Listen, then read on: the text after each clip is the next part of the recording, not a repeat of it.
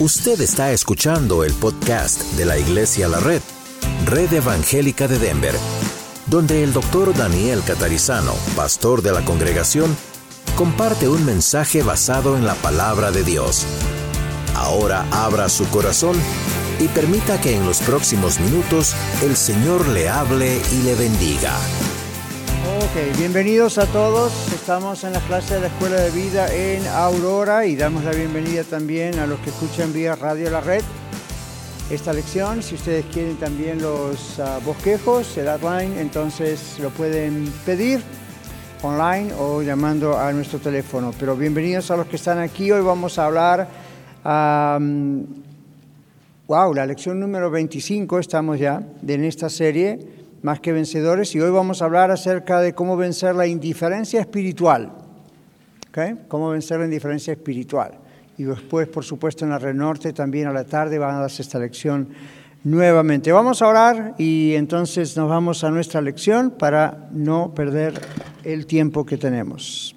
Padre, te damos gracias hoy por estar juntos y pedimos eh, que tú bendigas esta lección, que uh, nos hables a través de tu palabra, que podamos compartir todo esto para nuestra edificación, que haya en nosotros tu convencimiento, convencimiento de tu Espíritu Santo, para que tú continúes con este proceso de santificación, de perfeccionamiento constante. Y gracias Señor porque tu palabra es verdad y ahora al leerla pedimos que tú nos ayudes no solamente a nosotros aquí, pero también a los que están escuchando en radio. Gracias te damos también por ellos y oramos todas estas cosas en el nombre de Jesús. Amén. Muy bien, usted tiene entonces su hoja que ha recibido de las notas del bosquejo y como hacemos siempre vamos, vamos ahí mirando las notas y parando y haciendo algunas aclaraciones. Muy bien. Entonces, ¿qué es la indiferencia? Es lo primero que queremos ver. Entonces, ¿qué significa? Y ahí tenemos siempre definiciones de varios diccionarios y diferentes definiciones. Luego vamos a ver qué es específicamente la, indiferencia espiritual. Luego vamos a ver qué es o qué tipos de formas hay de indiferencia espiritual. Como siempre, después vamos a ver cómo vencimos ese pecado, si ya eso ha ocurrido, qué experiencias tenemos al respecto. Y al final, lo más importante, qué dice la Biblia acerca de esto. ¿ok? Entonces, vamos por parte. Al principio, ¿qué significa indiferencia espiritual? ¿Qué dice aquí? La indiferencia es que un estado de ánimo que se caracteriza por una ausencia total de rechazo o agrado hacia una persona o hacia un objeto, es decir, una cosa o circunstancia. ¿Lo vimos bien hasta ahí? Simple, ¿verdad? Eso es fácil de comprender. Es un estado de ánimo.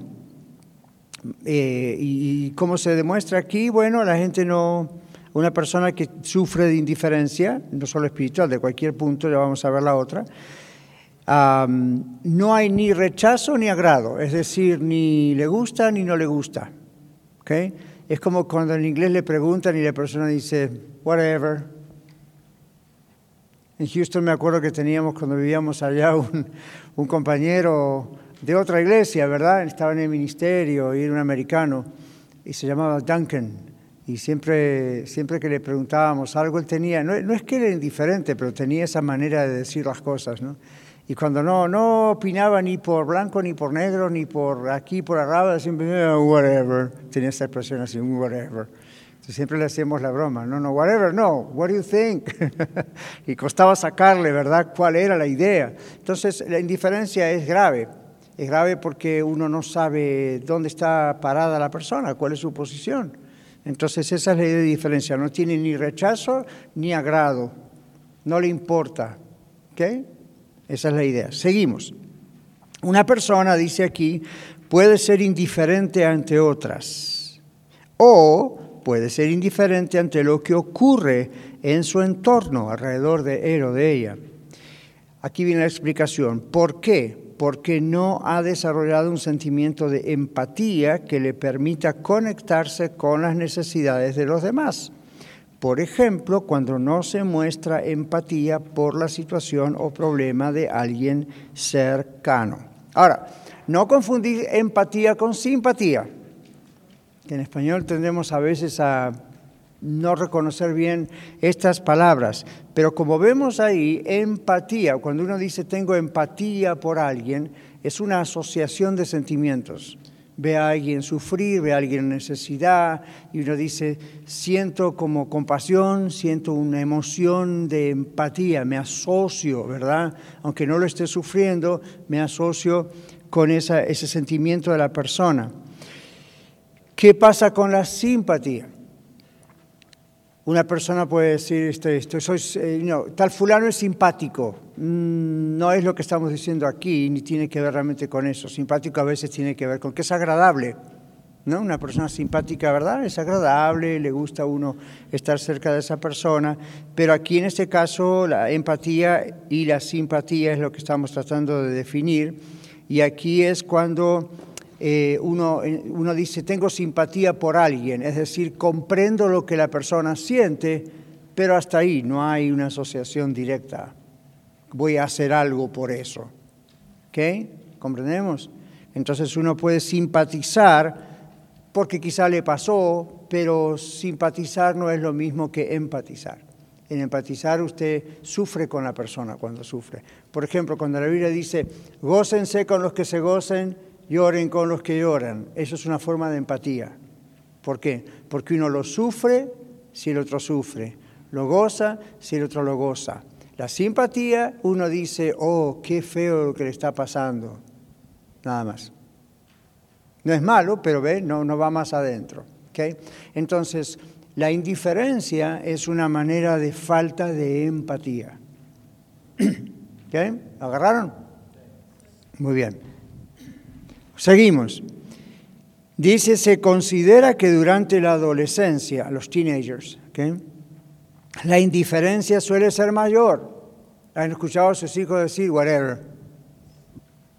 ¿No? Como que, ok, pero ¿qué? Ah, entonces, ¿por qué ocurre esto?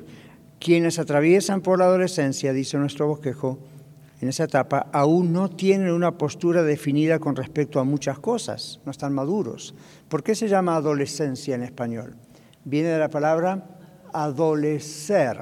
¿Y qué significa adolecer? Falta algo, hay una carencia. Entonces, la adolescencia es falta de madurez, está en una etapa en, en su edad, como le pasó a usted y a nosotros, no hace tantos años atrás tampoco, donde uno, mm, uno más que otros, ¿no? Adolecía. Entonces, ¿verdad? En algunos países, y esto no se debe decir, pero en algunos países dice, oh, está atravesando la edad del tonto. Y allá en Sudamérica dicen la edad del pavo. Y eso, eso yo siempre lo he corregido, digo, no digan nunca eso. O, o a los, no, los adolescentes tropiezan contra la pared a veces. ¿Han visto eso? Ustedes se tienen que acordar de eso, porque les ha pasado donde uno dice la puerta está allí, pero como que uno la ve más acá. ¿Qué pasó? Nada, el cuerpo está creciendo más rápido de lo que el cerebro termina de desarrollarse. El cerebro en un hombre hasta los 24 o 25 años continúa en desarrollo. Ahí está recién Por eso decimos, cuidado cuando se va a casar. Pero ven, uno, uno está diciendo, ¿por qué ocurre eso? Porque esa madurez mental es más lenta que la madurez física. Ve, la madurez física a veces ocurre de golpe. Yo hasta los 14, 15 años, créalo o no, era chaparrito y gordito. Y en un año llegué a la altura que tengo ahora y me mantuve delgado. Entonces uno dice, ¿qué pasó? Que en un año se estiró. Y hay hombres que crecen así, niños que crecen así, otros van más despacio. Lo que quiero decir es, siempre el cuerpo crece más rápido en esa época por todo el proceso hormonal y eso. Y en cambio el cerebro es más lento, entonces uno no tiene la madurez necesaria para tomar decisiones. Y la indiferencia en la adolescencia es lo que pasa. Usted, usted no batalla con los hijos diciendo, mini clase de paternidad en esto, ah, ¿por qué eres así? ¿Por qué piensas así? Recuerde que es un adolescente, no le puede exigir o pedir que tenga la madurez que se supone que usted tiene. Entonces, por eso a veces muestran indiferencia.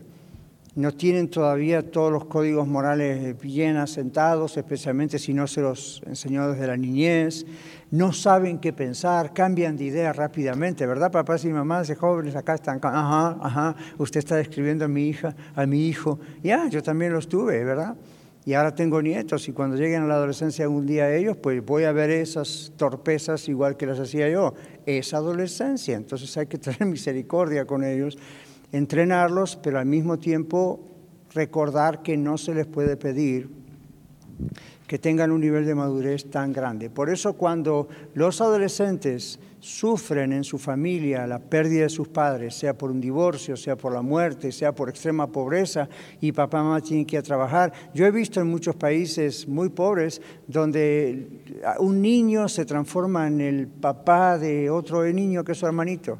¿verdad? Y lo llevan por la calle de la mano y, le, hacen de comer y a lo mejor uno, uno tiene 10 años y el otro tiene 8 y el de 10 hace de papá y de mamá, ¿verdad? Que sabemos de qué estamos hablando.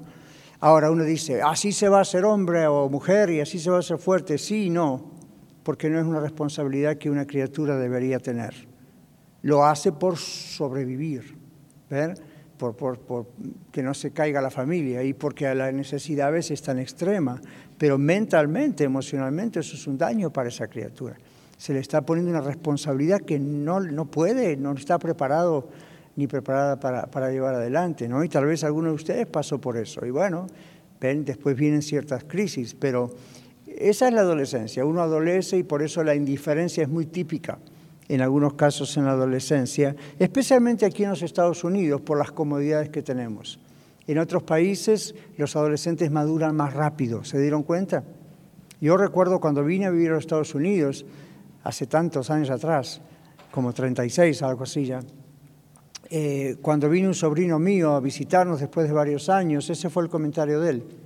era un jovencito, ah, no hacía mucho que estaba saliendo, yo creo, de la adolescencia, y el comentario fue ese. Conoció en Houston adolescentes, teenagers de la iglesia y todo, y los consideró muy inmaduros. como pensó, ¿en qué están? Esto es lo que hacen, ¿en qué están? Y digo, bueno, lo que pasa es que las condiciones de vida acá hacen que tengan tantos privilegios y bienes materiales y cosas que mm, no sufren los sacrificios que se sufre en otros países, donde está obligatoriamente el adolescente tiene que madurar rápido. ¿Ven? Yo comencé a trabajar a los 13 años de edad y tengo 65 y no paré. ¿Ven?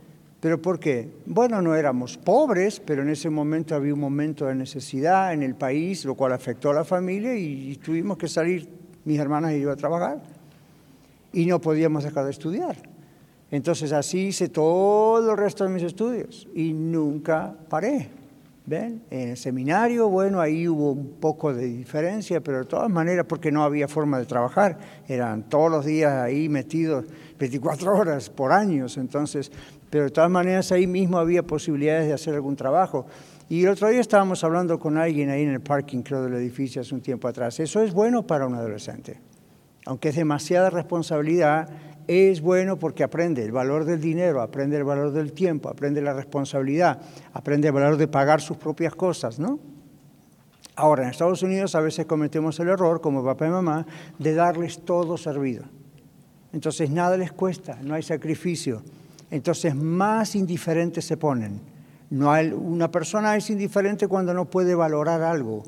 Se le da todo y, ok, es como que, ¿cómo no me lo vas a dar? Tú eres mi padre, tú eres mi madre. ¿Ven? Entonces, en la adolescencia, nosotros acá, eh, por el materialismo, tendemos a, como sin darnos cuenta, alimentamos ese problema en la adolescencia. Ahora vamos a ver qué es indiferencia espiritual. Esto toca a niños, adolescentes, adultos, ancianos. La indiferencia espiritual es la actitud de las personas que no demuestran interés por Dios ni por las cosas de Dios, como, por ejemplo, la oración, el estudio de la Biblia, la asistencia a la iglesia, la ayuda mutua, el servicio voluntario, y podríamos seguir. El sinónimo de indiferencia que es apatía. Y viene de una palabra, la apatía, viene de una palabra griega que se refiere a alguien sin sentimientos hacia algo o alguien, es decir, indiferente de ánimo. La indiferencia espiritual es la indiferencia a Dios y es una forma o una expresión de qué? De rebeldía contra Dios. ¿Ven? Entonces, vamos a ver los tipos y formas de indiferencia espiritual y luego vamos a ver qué dice la Biblia. Ahora, aquí tenemos ya bastantes textos de la Biblia, así que encuéntrelos. Cuando los menciono, levante su mano, alce su mano. Miguel está con el micrófono corriendo, va a ir hasta ahí y usted lo puede leer y participamos juntos. Y tratemos de no leer siempre todos nosotros los mismos pasajes, hay varias personas para leer. Indiferencia en congregarse.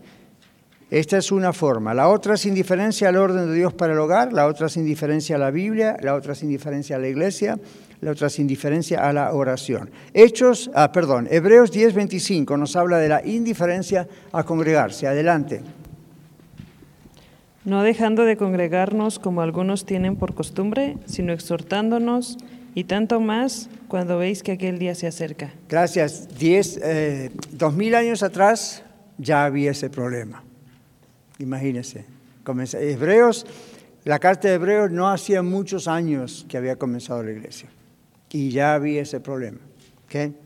Entonces aquí dice, cuando no nos reunimos o congregamos, y aquí está la clave para entender este texto, cuando no nos reunimos porque elegimos otras actividades para hacer en el día del Señor, domingo.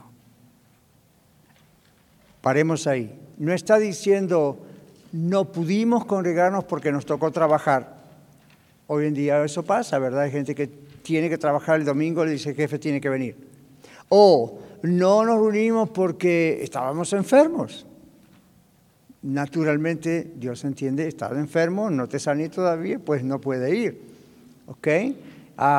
Su bebé tiene tos y fiebre, no es conveniente que venga igual porque va a contagiar a otros niños o le va a hacer mal a ese bebé.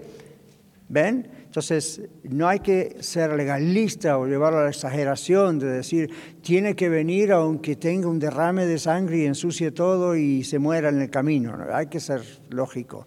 Lo que está diciendo es, no, no lo hace porque hay indiferencia. Le da lo mismo estar en la casa del Señor, ir, no ir, le da lo mismo. A, eso, a eso va el libro de Hebreos, ¿no es cierto? Entonces aquí dice, cuando elegimos otras actividades, no, no, es, no, es algo, no es un accidente, no es, una, no es un incidente, es nosotros decidimos no ir. ¿Por qué? Bueno, las montañas son muy lindas. ¿okay? Cuando uno vive en un lugar así muy lindo, muy turístico, ah, es una gran tentación. Ahora, ¿es pecado si digo nos vamos a tomar unos días de vacaciones? No. El Señor mismo tomó, nunca dice vacaciones en la Biblia, pero evidentemente tuvo algún momento en el que también él descansó. Así que no, no, no vayamos por ese lado. Lo que estamos diciendo es, puedo ir, sé que tengo que ir, sé que me hace bien ir, sé que para la iglesia es bueno que vaya, y sin embargo de pronto digo, no tengo ganas. ¿Qué es lo que pasa? Hay indiferencia. O mejor, vamos a ir a otro lugar. Entonces ahí estamos en problemas. Aquí dice el sinónimo, eh, ¿dónde estamos? Acá. Dice, o no venimos preparados para estar atentos y recibir el mensaje de Dios. Eso también es indiferencia espiritual. Uno dice, estoy ahí, pero con mi cabeza, you know, estoy en otro lado. Por eso ustedes ven a veces a los adolescentes en la congregación con su teléfono o mirando al techo, otra vez por la misma razón. Cuando nosotros éramos adolescentes, por lo menos yo, también nos distraíamos. No existía el teléfono celular, no existía el Internet, mire qué viejos, ¿no? No existía nada de eso, pero también nos distraíamos. ¿Cómo? Y nos pasábamos papelitos, o hablábamos con el otro. Era lo mismo, nada más que no era virtual, no era electrónico. Entonces no digan los jóvenes de ahora, siempre los jóvenes fueron así. La excepción es cuando uno de jovencito o de niño ya hace un sincero compromiso con el Señor. Yo me di cuenta en mi propia vida, ahí cambió la cosa. Yo quería escuchar al pastor, yo quería estar en la alabanza, o sea, escuchando la alabanza o participando en la alabanza. ¿Ven? Cambió eso, ya no era nomás jugar y ya como que uno va, un hmm, momento, ¿no? Entonces, ese cambio es un cambio de adentro para afuera, no es de afuera para adentro. Entonces sugieres, pastor, empezando por el pastor, los sugieres, todos los líderes, no, no tratemos con los adolescentes o los inconversos o la gente en rebeldía desde afuera para adentro, como diciendo, vamos a tratar de cambiarle la conducta. Eso es algo que Dios tiene que cambiar. Nosotros solamente podemos exhortarles, amarlos, eh, decirles, esto no se hace aquí, se hace de esta manera, pero recordar lo que se expresa en la alabanza, lo que se expresa al escuchar el mensaje, lo que se expresa tiene que ver con lo que hay dentro del corazón de la persona. ¿Ven? Tiene que ver con eso. Lo mismo las interrupciones, el salir al baño, tomar agua. Yo le digo esto, si usted está viendo una película en el cine, le interesa muchísimo, no si sabe que se pierde un pedacito, después no entiende la película, ¿se va a levantar y va a ir al baño? No. 99.99% de la gente que va al cine va al baño antes de entrar al cine. ¿Por qué? Porque no me quiero para la película. ¿Cuánto dura una película? Dos horas, 90 minutos, hora y media. Y uno está allí, generalmente aquí comiendo, tomando agua, tomando Coca-Cola, tomando jugo, y no le cuento todo lo que pasa dentro del sistema digestivo, y sin embargo usted se aguanta. Honestamente, hermanos, honestamente. Entonces, las salidas durante el sermón son salidas de aburrimiento, son salidas de indiferencia, honestamente.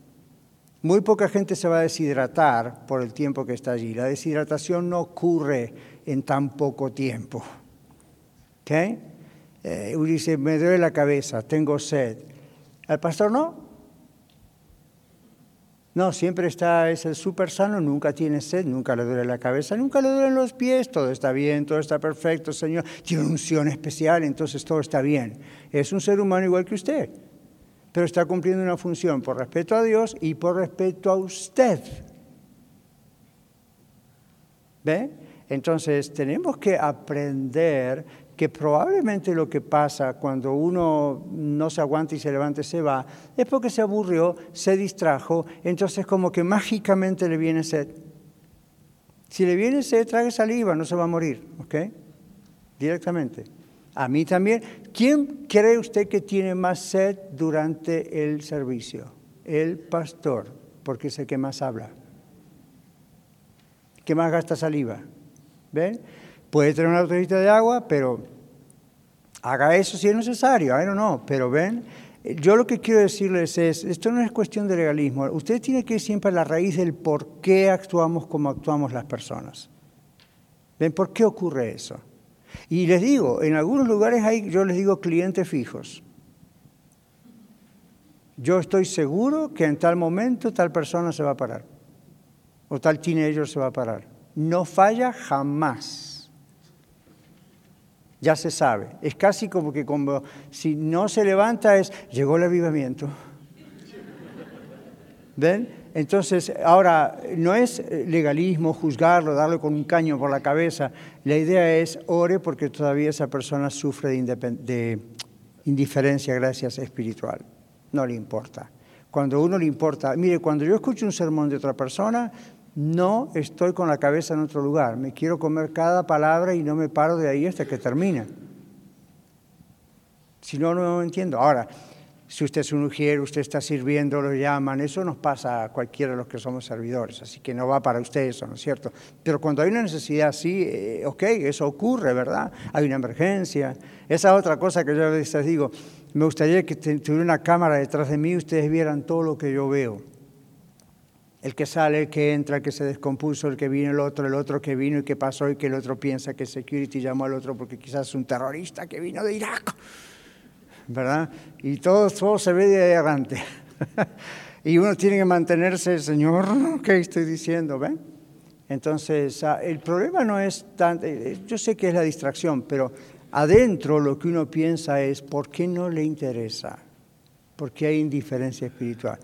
Luego la hoja habla de la alabanza. La persona que tiene a Cristo en su corazón de verdad alaba al Señor, aunque desafine al cantar. Pobre del que está al lado, pero bueno, alaba al Señor, aunque desafine. Ahora, dígame una cosa. Me gustaría preguntar a los que están en radio, pero no puedo. Les pregunto a ustedes. Si una persona no canta, ¿por qué será? ¿Cuáles serían las razones por las cuales no alaba en el momento de la alabanza? Algunos dicen, bueno, no, no conozco el canto. ¿Cuál es mi recomendación cuando usted no conoce un canto? ¿Qué es, qué es lo que yo le he dicho? Léalo en voz alta. ¿Ok? Porque es una manera casi de cantar. Ok, ¿cuál puede ser otra excusa? Son todas excusas, ninguna es válida. Pero ¿cuál puede ser otra? No hay agradecimiento a Dios. No a Dios. No canto bien. No me gusta ese canto. ¿Cómo, cómo? Queremos ver a alguien que dirija, ¿verdad? Y ya acá tenemos a Carlos en Aurora, pero como que no alcanza, necesitamos varios ahí con el al lado, ¿verdad? Tenemos a Oscar en, el norte, pero como no alcanza, queremos ver un grupo. Ahora, no entremos en ese lado porque yo me voy por ahí y sigo por ahí y no termino esta lección. Pero ya saben lo que se piensa con el asunto de ese. El asunto es a veces porque no vemos a alguien. ¿Y qué, significa por pena en ese caso? ¿Le da pena de que alguien lo escuche tal vez cantar? Ya, pero digo, puede ser que uno dice, no canta por pena porque me escuchan cantar. Mire, en la iglesia lo que reina es el amor y la misericordia. Ya lo escuchamos cantar y no hay problema. ¿Ok? si quiere le podemos enseñar. ¿Qué más? No han entendido que están delante del Señor, están cantándole al Señor. ¿Será también que porque piensan es para rellenar la cosa hasta que el pastor predique? Como una especie de show para calentar los motores. ¿Será eso?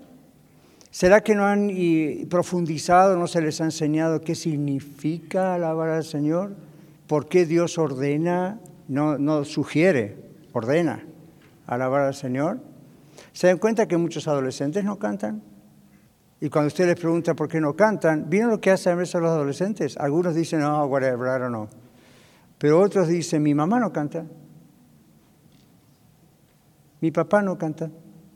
O miro alrededor y veo que otros hermanos no cantan. ¿Por qué tengo que cantar yo?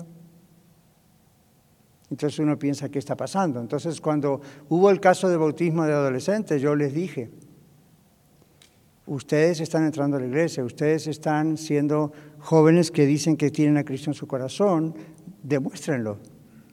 Y parte de la demostración es cuando llega el momento de alabanza, no estén mirando alrededor o su teléfono o mirando, porque la excusa tampoco es porque no es en inglés. Porque yo hasta les hablado, eh, a veces les hablo en inglés de las cosas del Señor y me dicen, pastor, cuando, vienen cuando tiene que ver con las cosas espirituales, dígamelo en español. Una vez estábamos preparando una clase de bautismos, como siempre tenemos, a algunos adolescentes, y yo repartí las hojas en inglés. Y no, los que lo han hecho ya saben, ¿verdad? Ese entrenamiento. ¿Están en español o están en inglés? Yo automáticamente se las di en inglés. A la semana siguiente viene una de ellas y me dice, Pastor, ¿no las tiene en español? Sí, le digo, por supuesto, pero te las di en inglés porque como los jóvenes, en la escuela y todo eso. No, dice, pero yo la Biblia la leo en español. Digo, ¿la entiendes bien? Porque inclusive leía Reina Valera 60. Vosotros sois, y no, y cosas así que para ellos y la conjugación de verbos y todo eso. Me dijo, no, no, yo la entiendo mejor en español que en inglés, porque desde pequeños me mostraron la Biblia en español, entonces todo lo que es espiritual. Y las alabanzas no te gustan cuando escuchas alabanzas en inglés. Sí me gusta, pero me gusta más en español. Y yo me llevé la sorpresa porque constantemente sigue ocurriendo eso. Entonces la excusa no es tampoco porque el servicio es en español.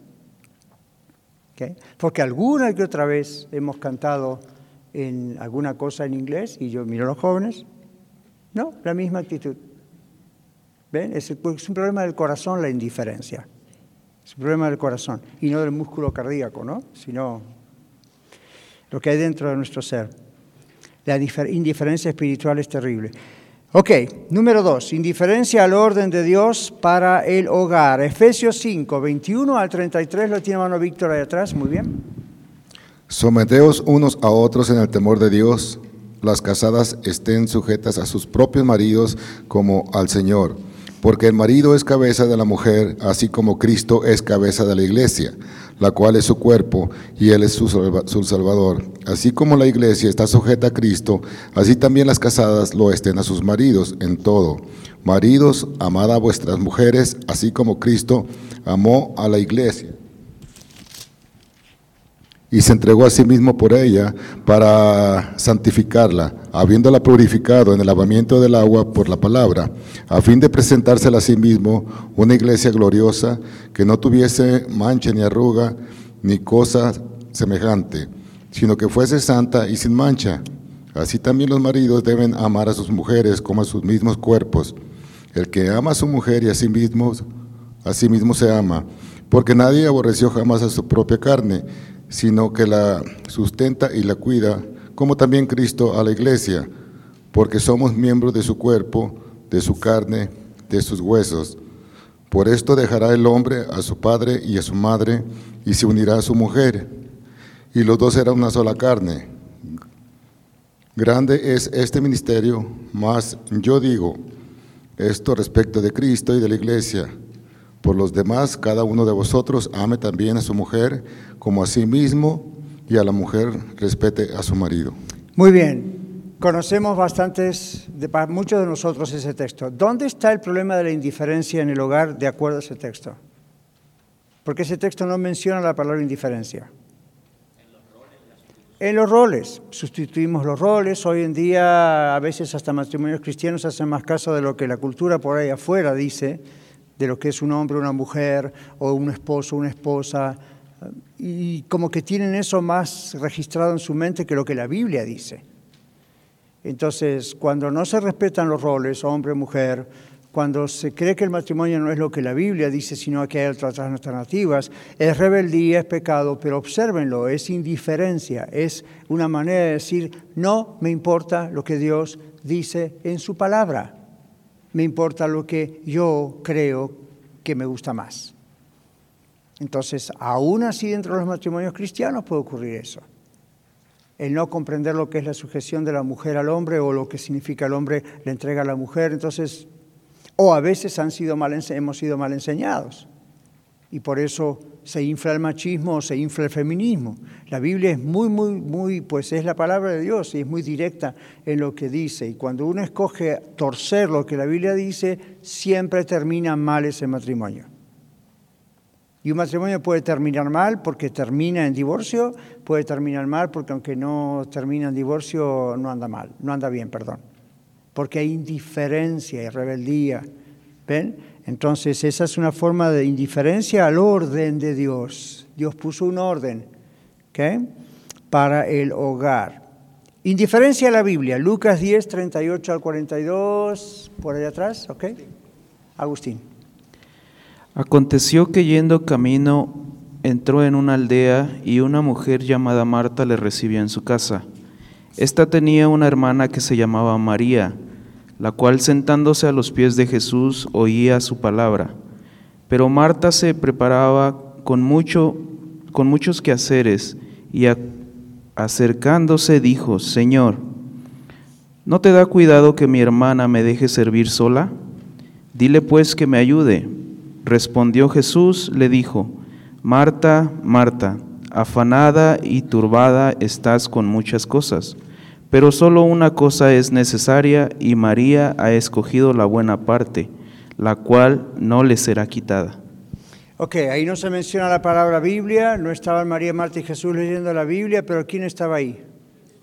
Y Jesús es el verbo hecho carne, es la palabra, es Dios. Entonces, Marta se preocupaba más por servir. Está bien servir, Dios quiere que sirvamos, pero ven cómo todo tiene su tiempo, hay que ubicarse. Y María, que en la cultura de esa época tendría que haber estado haciendo lo que hacía Marta, sin embargo dijo, no, está el Señor acá, ¿qué me importa lo demás? Lo voy a escuchar a Él. ¿Qué hacemos hoy con la palabra de Dios?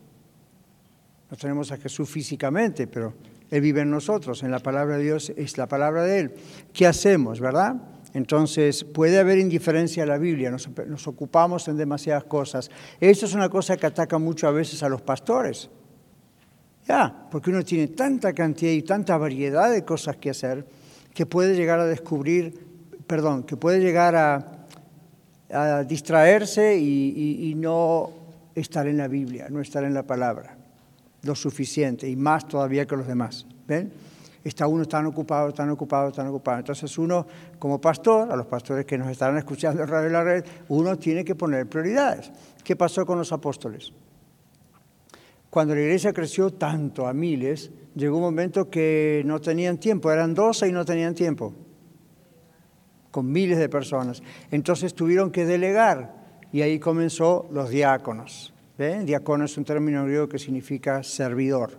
Entonces, ¿qué hicieron? Dijeron, no está bien, en otras palabras, parafraseando, que nosotros abandonemos la oración o el estudio de la palabra por servir las mesas, lo cual suena como, ¿quién se creen que son? No, la idea es, tienen otras personas que hacer eso para que nosotros hagamos esto otro, que es hasta más importante, porque aunque es tan importante como servir en general, Ahora tenemos que hacer el alimento espiritual, eso lleva... Mm. Yo estoy ahí, yo predico un mensaje, puede durar 35, 40, máximo 50 minutos. Ustedes no saben las horas que lleva eso durante la semana. Lleva horas, lleva oración, lleva investigación, lleva luchar con el texto, lleva mucho tiempo para luego ponerlo en una cantidad de tiempo y una claridad que sea lo suficientemente buena para la gente. Lleva tiempo. Entonces yo mismo he experimentado años atrás el no tener ayuda, el no tener gente en la iglesia que le interesara servir al Señor y uno tiene que salir adelante y hacerlo uno, porque hay que hacerlo.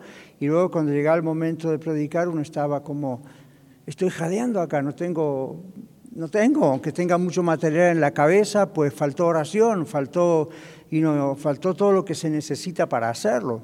Entonces los apóstoles vieron eso y dijeron, vamos a hacer esto otro y escogeos entre ustedes y la cuestión es que ahí se organizó el asunto. ¿Ven? Entonces, aún los pastores podemos tener ese problema de no estar en la palabra para nuestra propia edificación, nuestra propia edificación personal y para luego también edificar la iglesia. Indiferencia a la iglesia, Santiago 1.27, Miguel, ¿quién lo tiene? Elmer. Elmer, ok. La religión pura sin mancha delante de Dios es esta, visitar a los huérfanos y a las viudas, en sus tribulaciones y guardarse sin mancha del mundo. Gracias. Entonces, la religión, la palabra religión no es mala. Religiosidad es el asunto a veces, pero ¿cuál es la verdadera religión? Dice, pura y sin mancha. Es estudiar la palabra, es estar en la iglesia, pero observen cómo va a la ayuda mutua.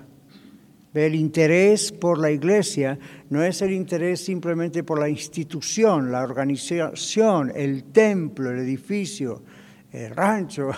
La iglesia somos nosotros, somos las personas. Entonces hay interés por las personas. Y no diga el interés por las personas las tiene que tener el pastor, los ancianos de la iglesia, o los diáconos, los servidores, los sugieres. Usted es la iglesia. Entonces tiene que haber interés. Y por supuesto se canaliza la ayuda de la manera correspondiente. Pero el asunto es, ¿hay empatía? ¿Recuerda al principio de la lección? Hay interés. Entonces Santiago veía que eso era un problema en su época, en su iglesia, y dijo, es una forma de indiferencia a la iglesia, por decirlo así. El otro texto está en 1 Tesalonicenses 5:14. Adelante, Alex. También os rogamos, hermanos, que amonestéis a los ociosos, que alentéis a los de poco ánimo, que sostengáis a los débiles, que seáis pacientes para con todos. Muy bien, y estaba escribiéndole la carta a una iglesia en la ciudad de Tesalónica. Estas son cartas a las iglesias, es decir, ya había esos problemas. ¿Qué es el ocio? ¿Qué es un ocioso? El ocio es no tener nada que hacer. ¿Qué es un ocioso? ¿Cómo le llamamos en el vernáculo? ¿Cómo? Sin oficio. Aragán, flojo, vago. Ya sabemos de qué estamos hablando, ¿no es cierto? No de quién, sino de qué estamos hablando. ¿Ok? Entonces, no, dice hay que amonestarlo. Es decir, hay que, hay que ir y decirle, no puede estar ahí no haciendo nada. No haciendo nada no significa que todos tenemos que tener una posición de servicio de liderazgo.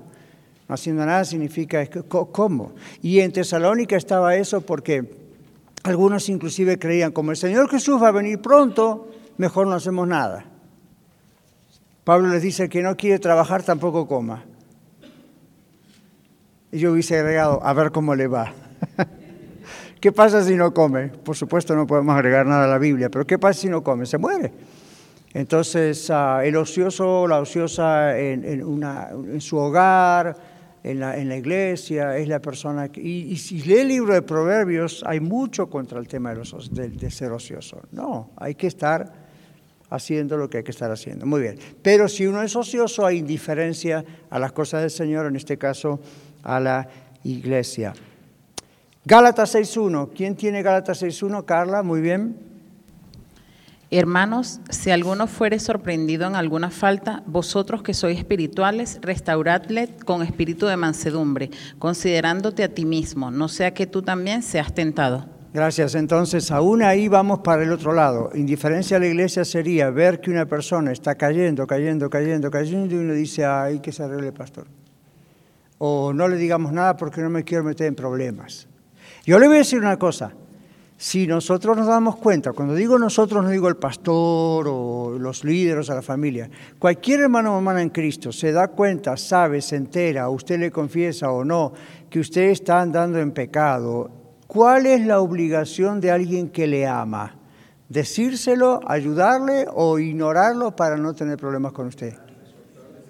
Exhortarle, pero bien, bien, con amor, porque la Biblia dice, uno mismo puede caer. Entonces uno con temor de Dios, ¿me están siguiendo? Con temor de Dios uno exhorta. Dice, hermano, hermana, ah, no. Ven, yo estoy orando por usted, puedo orar por usted. Y luego, ¿cómo le puedo ayudar? ¿Qué podemos hacer? Hagamos un plan, hablemos con el pastor, hablemos con los consejeros de la iglesia, hagamos algo, pero usted está camino para abajo. Entonces usted va a encontrar dos reacciones.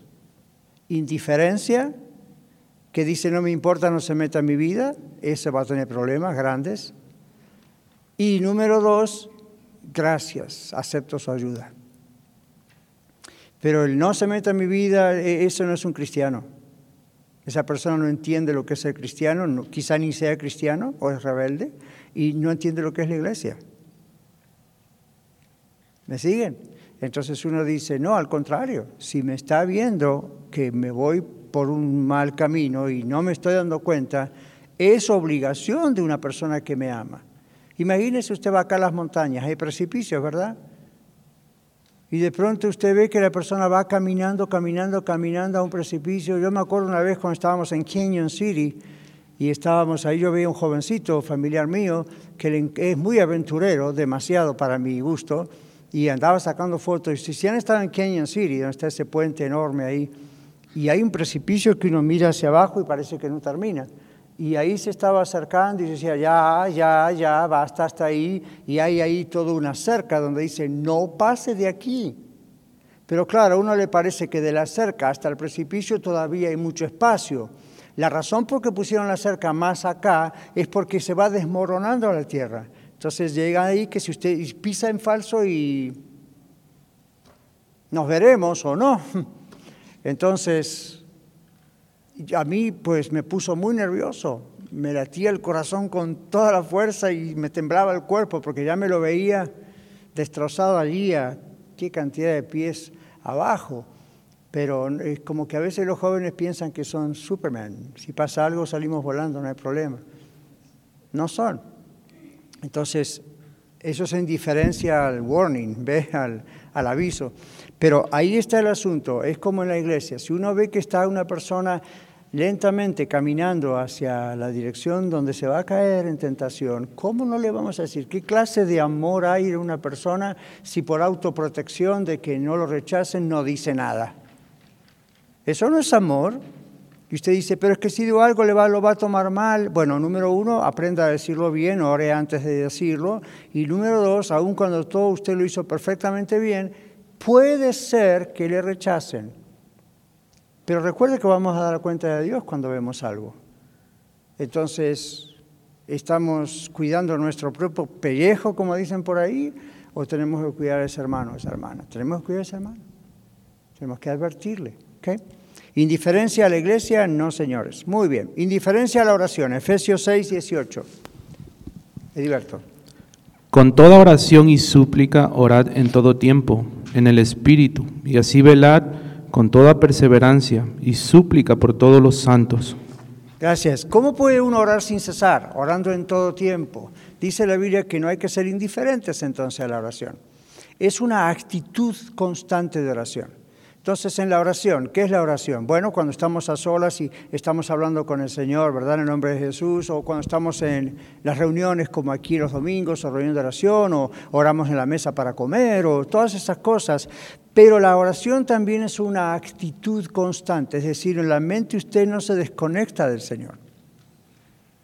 Y constantemente, aunque no cierre los ojos, ponga las manos juntas o rodillas o como usted lo hace, siempre está pensando en el Señor. Entonces uno dice, Señor, ¿qué hago para esto?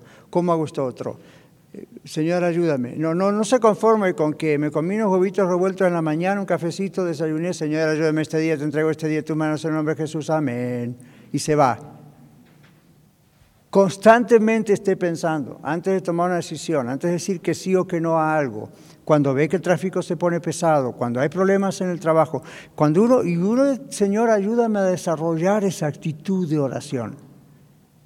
Ve donde constantemente yo sé que al primero que voy a ir es a ti, o al primero que le voy a dar gracias por algo es a ti. Ven, entonces uno, uno va teniendo esa actitud constante de oración. Entonces, cuando eso no ocurre, somos indiferentes a la oración. Entonces, ¿sabe qué pasa? Luego después usted sufre una crisis. Usted no ora nunca, ora de, de vez en cuando. Después usted sufre una gran crisis y aparece en la reunión de los jueves en la oración. Y por dos o tres jueves no falta. Cuando el problema se arregló, si te he visto, no me acuerdo, Señor. Te veo en la próxima crisis. Eso es trágico. Es realmente trágico. ¿Se imagina si su cónyuge hiciera eso? ¿Se imagina si sus hijos pequeños hicieran eso? Ir solamente a papá y a mamá cuando lo necesitan porque hay una tragedia. No, si amamos realmente al Señor, queremos estar con el Señor. Y queremos estar con la gente del Señor, con la familia del Señor, que son tan imperfectos como nosotros. Pero queremos estar con ellos, ¿ok? En una de esas, juntando tres o cuatro imperfecciones, hacemos algo bueno. Don't know. Pero este es un gran problema de indiferencia a la oración. Aun cuando nosotros en nuestra iglesia tenemos amigos de oración, tenemos que oran todos los días, indefectiblemente, fielmente, aun cuando tenemos mucha gente de oración e intercesión, todavía estamos fallando en eso. Y les digo por qué. Si Dios ha hecho tantas cosas hasta ahora, como vamos, ¿se imagina lo que puede hacer si más oramos? Pero no hay que ser indiferente a la oración. El que es indiferente a la oración es como te está diciendo a Dios, no me interesas, te voy a usar cuando te necesite. Cuando llegue Navidad eres como Santa Claus, me porté bien, dame un regalo. No, güey José, no se puede ser indiferente a la oración. Imagínense lo que Dios puede llegar a hacer con una iglesia si realmente nos pusiéramos los pantalones en la oración, como decimos.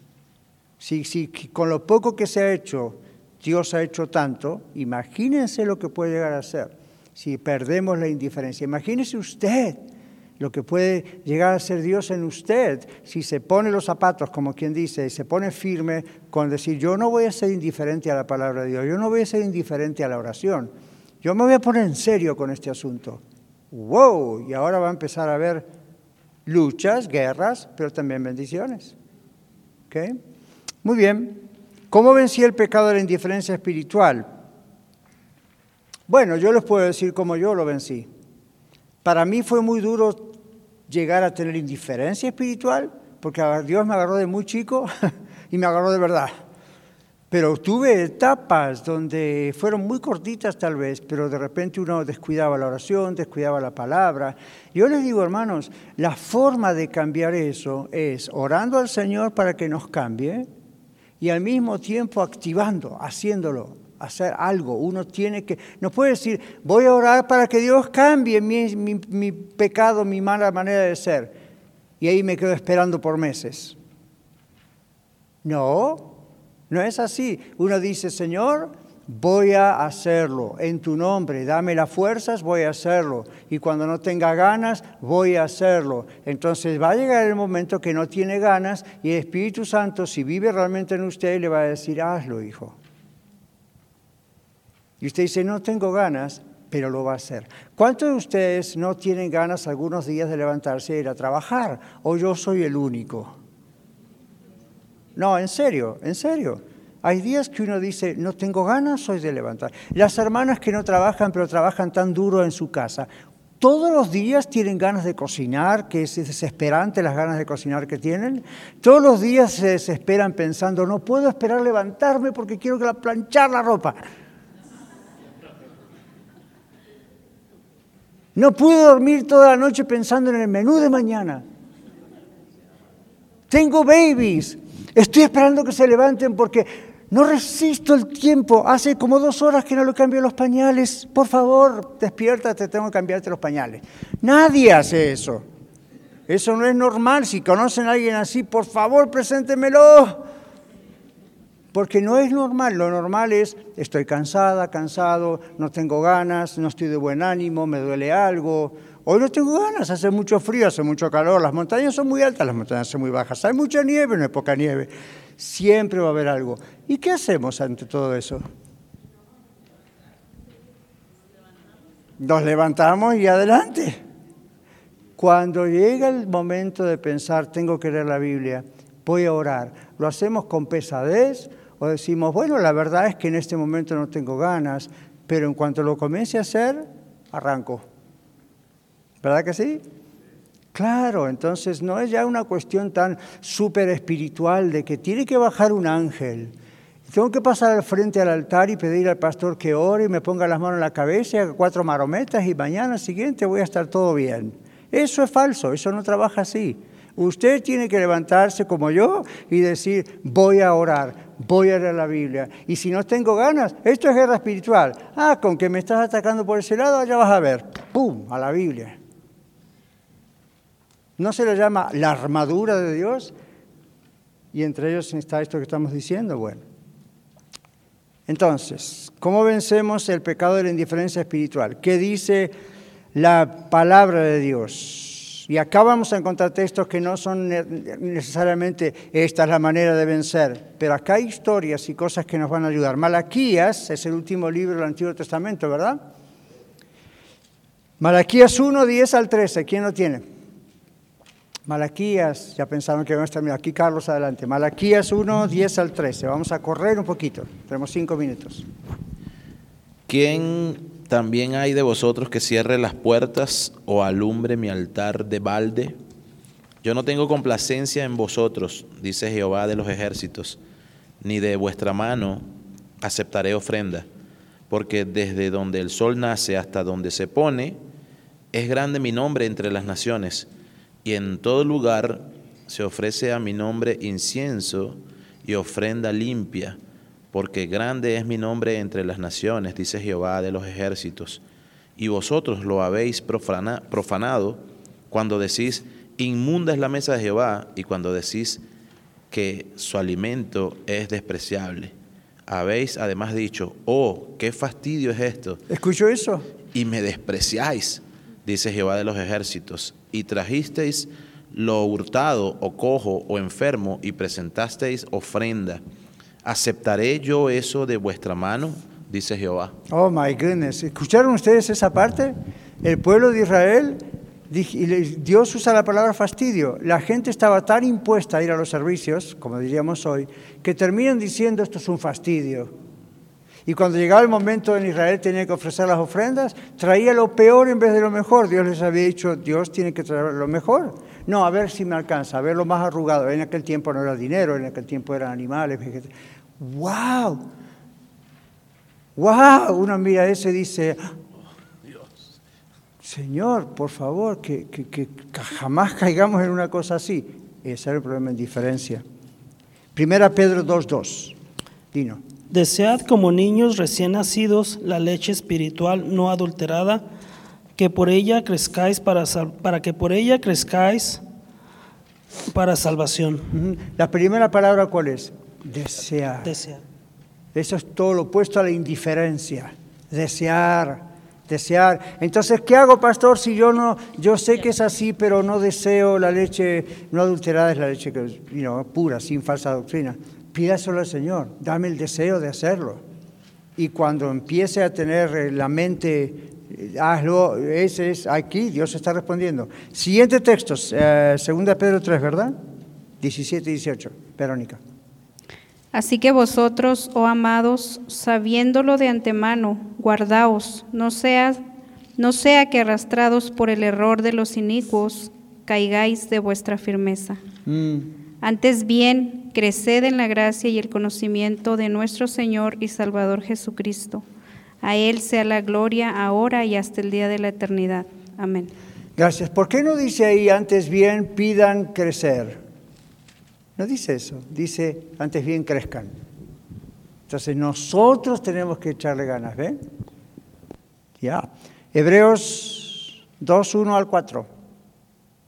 Hebreos, casi al fondo de la Biblia, capítulo 2, versículos 1 al 4. Leticia.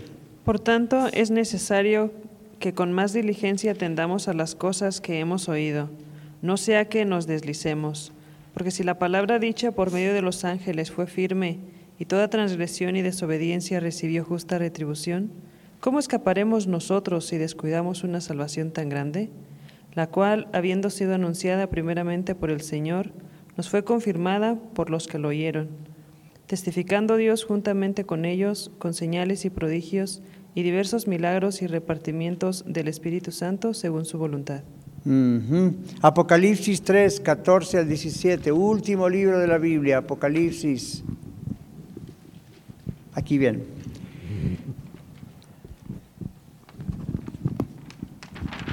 Tenemos muy poco tiempo, vamos a apurarnos. 3, 14 al 17. Y escribe al ángel de la iglesia en Leo- Lo- Lo- he aquí el, el amén en el es testigo fiel y verdadero, el príncipe de la creación de Dios, dice esto, yo conozco tus obras, que ni eres frío ni caliente, ojalá fuese frío o caliente, pero por cuanto eres tibio y no frío ni caliente, te vomitaré de mi boca, porque tú dices, yo soy rico y me he enriquecido y de ninguna cosa ten- tengo necesidad y no sabes que tú eres un desventurado, miserable, por, pobre, ciego y desnudo. Ajá. Por- ah, está bien, está bien hasta ahí. Esto es a la iglesia de la Odisea. ¿Y qué está juzgando el Señor? La indiferencia. ¿Ven? Último texto, Oseas 8:12. Miren este texto, todos los textos son importantes, pero Oseas, profeta Oseas, profeta menor, Oseas 8:12. Ya se nos fue el tiempo, necesitamos, ahí está, Carla atrás, por favor. Oseas 8:12.